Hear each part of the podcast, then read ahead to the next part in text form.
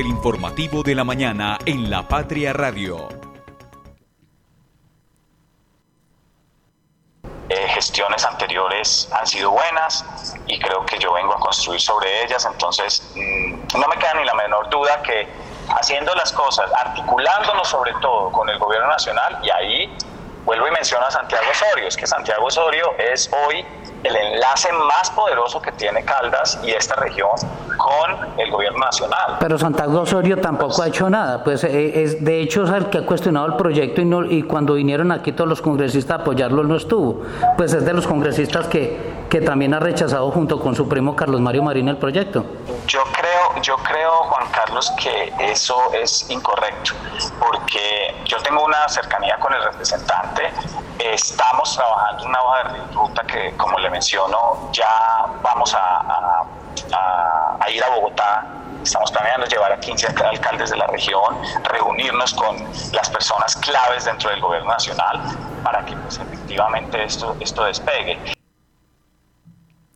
Muy bien, buenos días a toda nuestra audiencia. Muchas gracias a todos quienes se conectan a esta hora aquí en el informativo de la mañana. Les damos un feliz comienzo de semana. Escuchábamos entonces al nuevo gerente de Aerocafé, Fernando Merchán, hablar sobre los posibles retos que tiene entonces ahora para iniciar, por supuesto, todo su eh, proceso en Aerocafé. Escuchábamos entonces la cercanía que tiene el nuevo gerente también con eh, la bancada anterior de la anterior administración de Carlos Mario Marín y con Santiago Osorio, su primo y congresista ahora, representante de la Cámara ahora eh, en Colombia. Entonces, bueno, vamos a ampliar todas estas informaciones, por supuesto, aquí en la Patria Radio, en el informativo, con todos ustedes.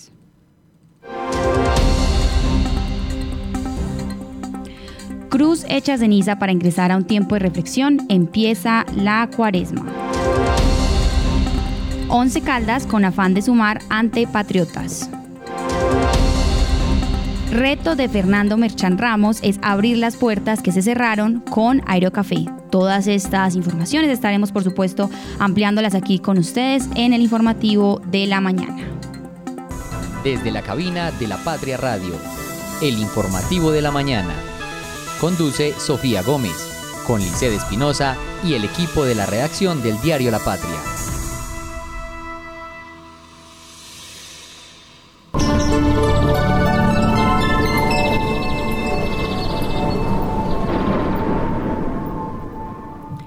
7 y 7 de la mañana. Les comentamos que a esta hora tenemos una temperatura de 15 grados de temperatura, un cielo mayormente soleado. Al parecer vamos a tener en este día. No hay novedades con respecto al día de ayer. Al parecer tendremos una mañana también eh, muy soleada y seca y al parecer ya a partir de las 12 del día, las 12 pm, empezaremos a tener mucha más presencia de nubes en Manizales. Se recuerda y se le informa a la comunidad que al parecer según este reporte del clima no habrá lluvias en este miércoles, esta mitad de semana, y tendremos una temperatura máxima de 24 grados a partir de la 1 de la tarde hasta las 3 de la tarde. Al parecer va a ser nuevamente un día seco, igual estar muy pendientes de estos cambios de temperatura, estar por supuesto entonces muy eh, actualizados con respecto a y muy pendientes a los cambios de temperatura, también estar hidratándose a pesar de que no se tenga sed. Por supuesto, también sacar la sombrilla no solamente entonces para la lluvia, sino para las eh, altas temperaturas y el sol que nos va a rodear hoy en Manizales y también en los municipios aledaños.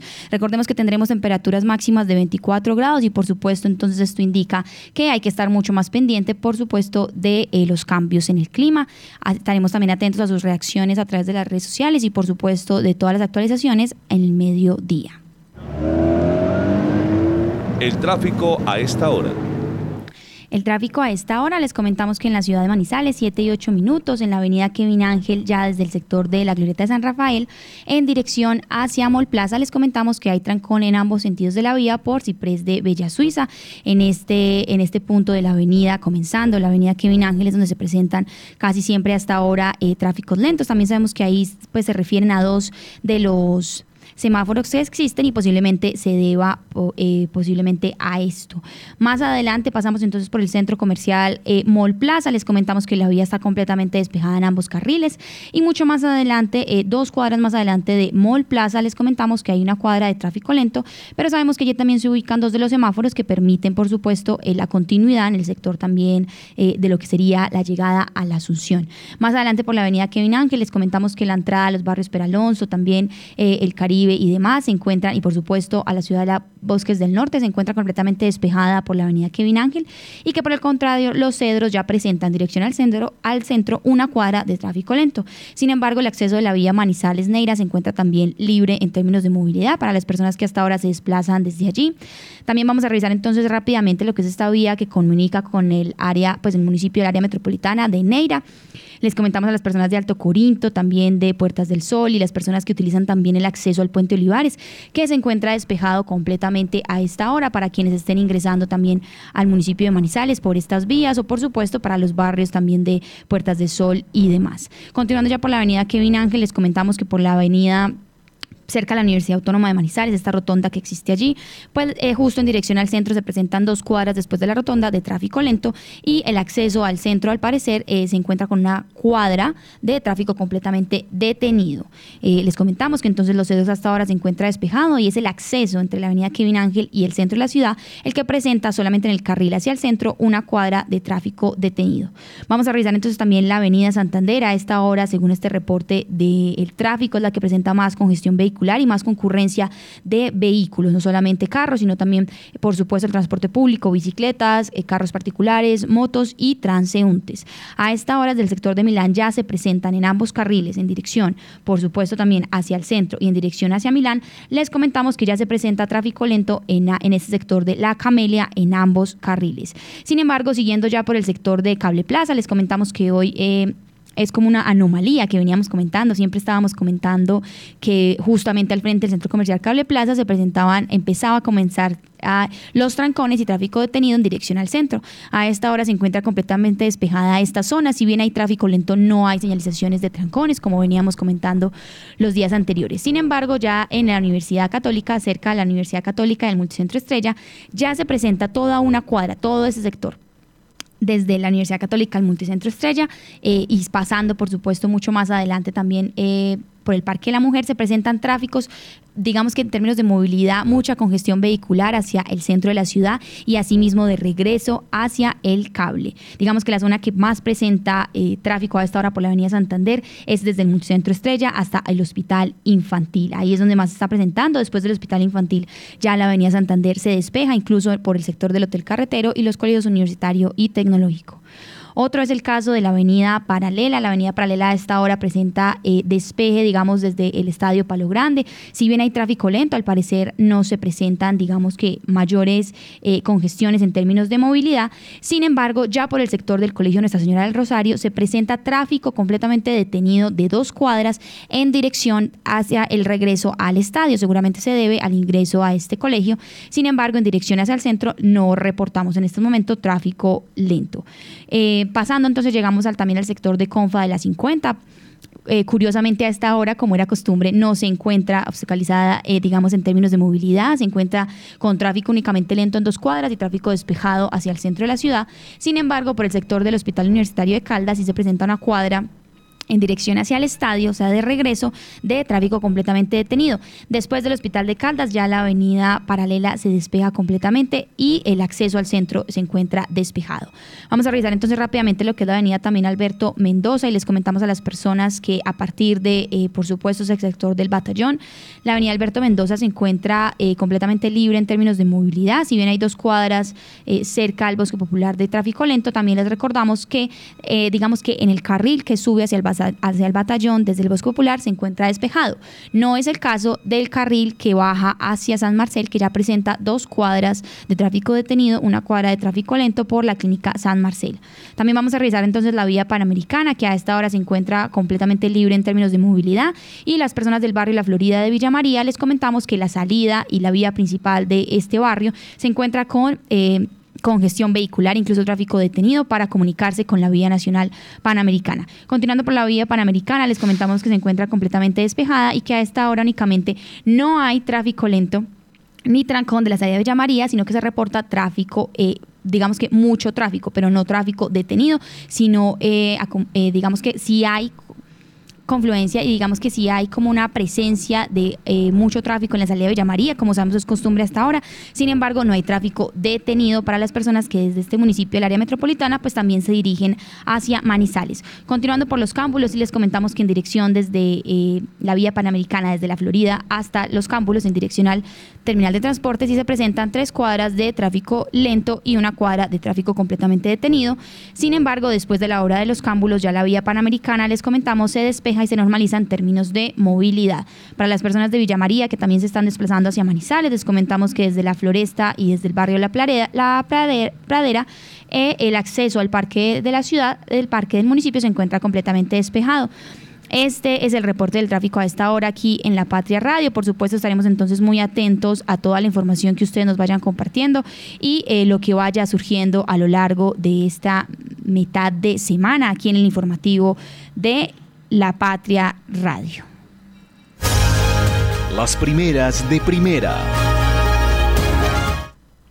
Bueno, muy bien. Hoy vamos entonces a revisar lo que es, por supuesto, eh, nuestra portada del día de hoy. Saludamos entonces también a nuestra compañera Lizeth Espinosa. Lizeth, ¿cómo la recibe este miércoles 14 de febrero? Un miércoles que se ve como muy fresco, pero al parecer tendremos muchas temperaturas o altas temperaturas en esta mitad de semana. Sofía, buenos días para ti, como siempre para todas las personas que se conectan con nosotros a esta hora. Sí, una mañana como distinta a la de ayer, pero bueno, esperemos que las lluvias no aparezcan.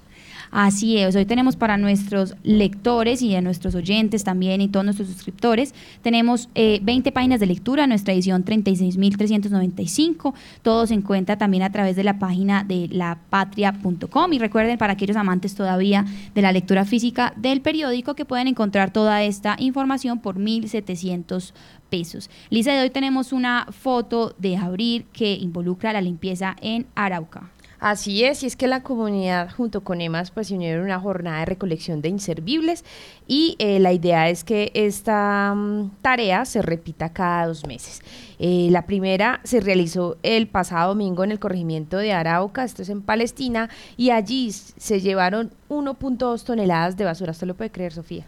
Eso es increíble que saquen de, de de allí esta cantidad de basura y estas campañas buscan minimizar el riesgo de reproducción del mosquito Aedes, Aedes no sé qué, transmisor del dengue. Entonces, bueno, lo que pasa es que ahorita hay una epidemia o está muy alborotado este mm, mosquito porque eh, los el calor pues está haciendo obviamente que eh, pues esto más personas pues se vean enfermas por el dengue y por esto también en esas zonas que son más calientes que otras en nuestro departamento eh, la idea es que tengan una limpieza muy bien de, de, donde estén esos pozos de agua para evitar obviamente pues que el dengue se propague en estas zonas.